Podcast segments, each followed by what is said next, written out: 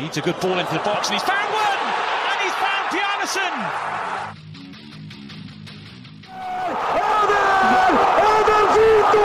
Gigante! Fala pessoal, Minuto da Euro no ar para mais um dia cheio de jogos. Hoje vamos falar do 1 a 0 da Inglaterra sobre a Croácia, com participação especialíssima de Arthur Henrique comentando essa partida, além do 3 a 1 da Áustria sobre a Macedônia do Norte e o melhor jogo da Euro até aqui, Holanda 3, Ucrânia 2, um belíssimo jogo. Então fique com a gente que nós vamos falar sobre tudo dessas três partidas agora.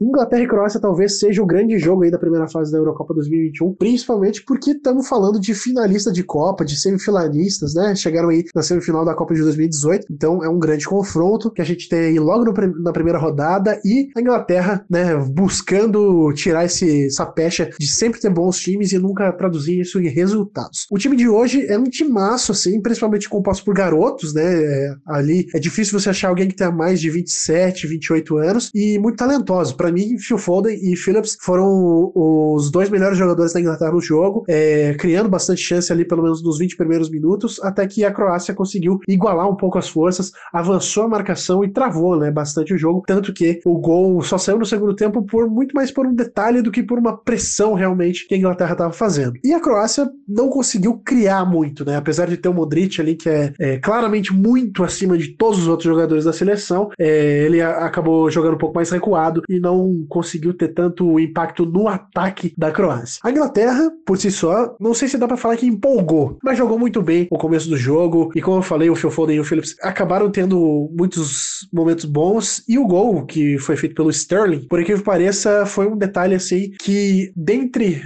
É, dá para dizer que quando o Sterling erra, ele acerta, né? Porque a maioria dos lances dele são todos de erros, assim. É impressionante o quanto ele ainda erra muito. Mas a Inglaterra deu traço traços ali que pode incomodar nessa Copa, nessa Eurocopa. E por que não é, chegar ao primeiro título, né? A Croácia, por sua vez, eu acho que ainda falta bastante um ataque mais consolidado para criar mais chances para fazer o gol. Bom, é isso.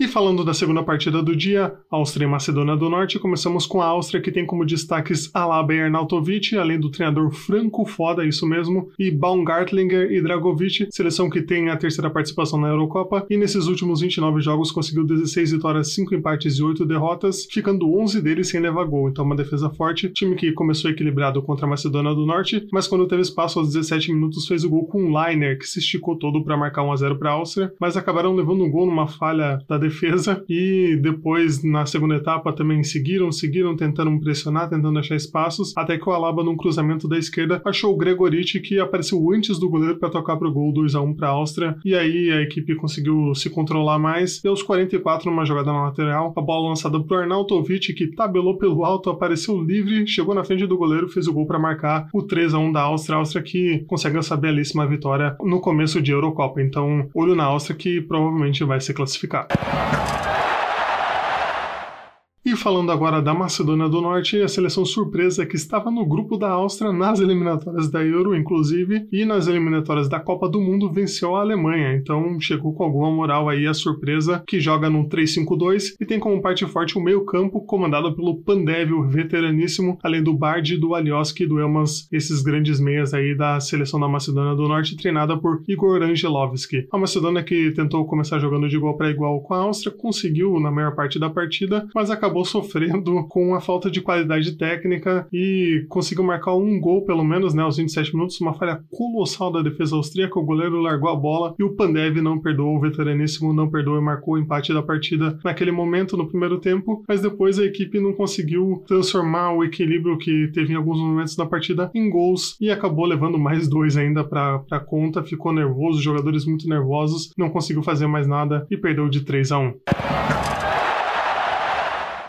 E falando do melhor jogo da Euro até agora, Ucrânia e Holanda. Ucrânia que vem com a presença de Zinchenko e Malinovski, em grande fase os dois, além de Marlos e Armolenko e o histórico goleiro Piatov na reserva, além do treinador Shevchenko, mais do que conhecido em todo mundo, time que joga no 4-1-4-1 ou 4-3-3 também, que teve 14 vitórias, 9 empates e 7 derrotas desde a última Copa, e na partida apostou mais na transição do que na posse de bola, tentou pegar de surpresa a seleção holandesa, mas sofreu com a pressão, a marcação cerrada dos holandeses. O time sentiu muito quando sofreu o gol no segundo tempo, no começo do segundo tempo, levou muita pressão, não soube suportar a pressão e falhou defensivamente nos dois gols que levou, já nesse começo. E aos 29 minutos, a Ucrânia saiu da pressão, enfim, conseguiu chegar e Armolenko acertou um chutaço, marcou um golaço e depois conseguiu empatar o jogo 4 minutos depois, né, aos 33, com Yarenchuk, que subiu mais alto na falta cruzada e marcou o empate ucraniano, mas aí no finalzinho acabou levando o gol da virada, infelizmente não conseguiu sair com um pontinho pelo menos aí de honra à seleção ucraniana.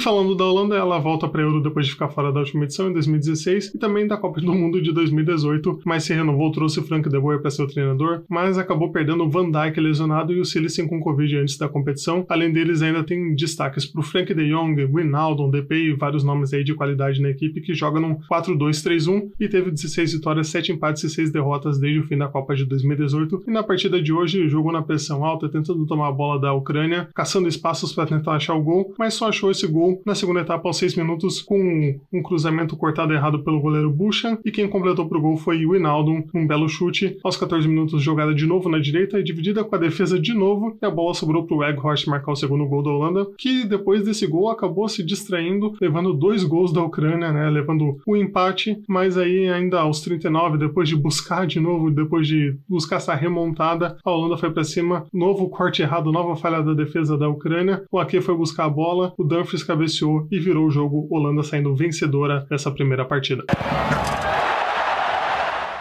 E ficamos por aqui. Amanhã teremos ainda Escócia e República Tcheca, Polônia e Eslováquia e Espanha contra a Suécia. Até amanhã e não deixe de compartilhar o podcast para mais pessoas ouvirem os resumos da Euro 2020. Até mais. Este podcast foi editado por Icarus Produtora, soluções em audiovisual.